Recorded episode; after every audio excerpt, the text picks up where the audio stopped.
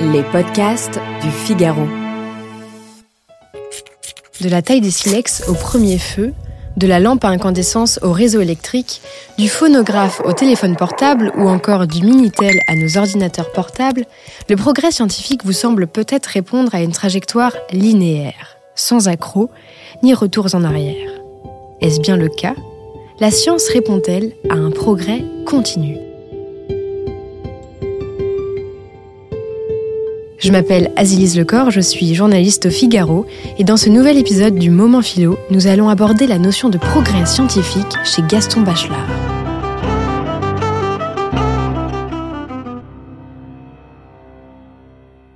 Dans la formation de l'esprit scientifique, publiée en 1938, le philosophe et mathématicien explique que l'histoire de la science n'est faite que de ruptures. Il n'y a pas de progrès continu dans l'histoire de la pensée scientifique, mais un mouvement de rectification perpétuelle de la raison par l'expérience et de l'expérience par la raison. Un point de vue qu'il expose également en 1953 dans le matérialisme scientifique. Le progrès scientifique manifeste toujours une rupture, de perpétuelle rupture, entre connaissances communes et connaissances scientifiques, dès qu'on aborde une science évoluée, une science qui, du fait même de ces ruptures, porte la marque de la modernité.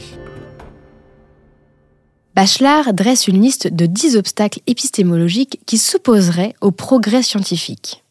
L'expérience première, la connaissance générale, l'obstacle verbal, la connaissance pragmatique, l'obstacle substantialiste, le réalisme, l'obstacle animiste, le mythe de la digestion, la libido et enfin la connaissance quantitative.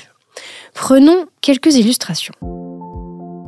L'obstacle de l'expérience première. L'expérience première est construite par les sens, les désirs, mais aussi l'imagination ou les conditionnements culturels. L'obstacle substantialiste s'attache non pas à l'essence, mais à la substance des choses. Par exemple, la mer est bleue. Or, c'est scientifiquement faux. La mer paraît bleue parce que le ciel s'y reflète. Le ciel n'est pas à proprement parler bleu, Lorsque nous observons un ciel bleu, ce que nous voyons en réalité, ce sont les ondes bleues qui sont dispersées dans notre atmosphère. La nuit, puisque la lumière blanche du soleil n'est plus présente, le ciel n'a aucune couleur et apparaît noir. L'objet scientifique est donc un réseau de relations. Enfin, prenons l'obstacle verbal. Nous utilisons la langue, les mots, pour traduire le réel, or les mots sont des pièges pour la science. Un dauphin, n'est pas un poisson, c'est un cétacé, un mammifère. Ces obstacles induisent le scientifique en erreur quant à ce qu'il croit pouvoir savoir du phénomène en question. Or, il est nécessaire à toute connaissance, nous dit Bachelard, puisque c'est l'esprit qui imagine des explications aux choses. Face au réel, ce qu'on croit savoir clairement offusque ce qu'on devrait savoir. Quand il se présente à la culture scientifique, l'esprit n'est jamais jeune, il est même très vieux, car il a l'âge de ses préjugés. Mais alors, dans quelle mesure progresse-t-on dans les sciences? Selon quels critères? Bachelard propose une réponse qui va à l'encontre de la représentation habituelle de l'évolution des sciences.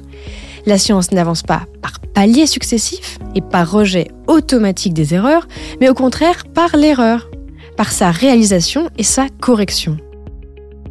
Pour Bachelard, non seulement la science se construit en rupture avec la pensée commune, mais son histoire n'est faite que de rupture.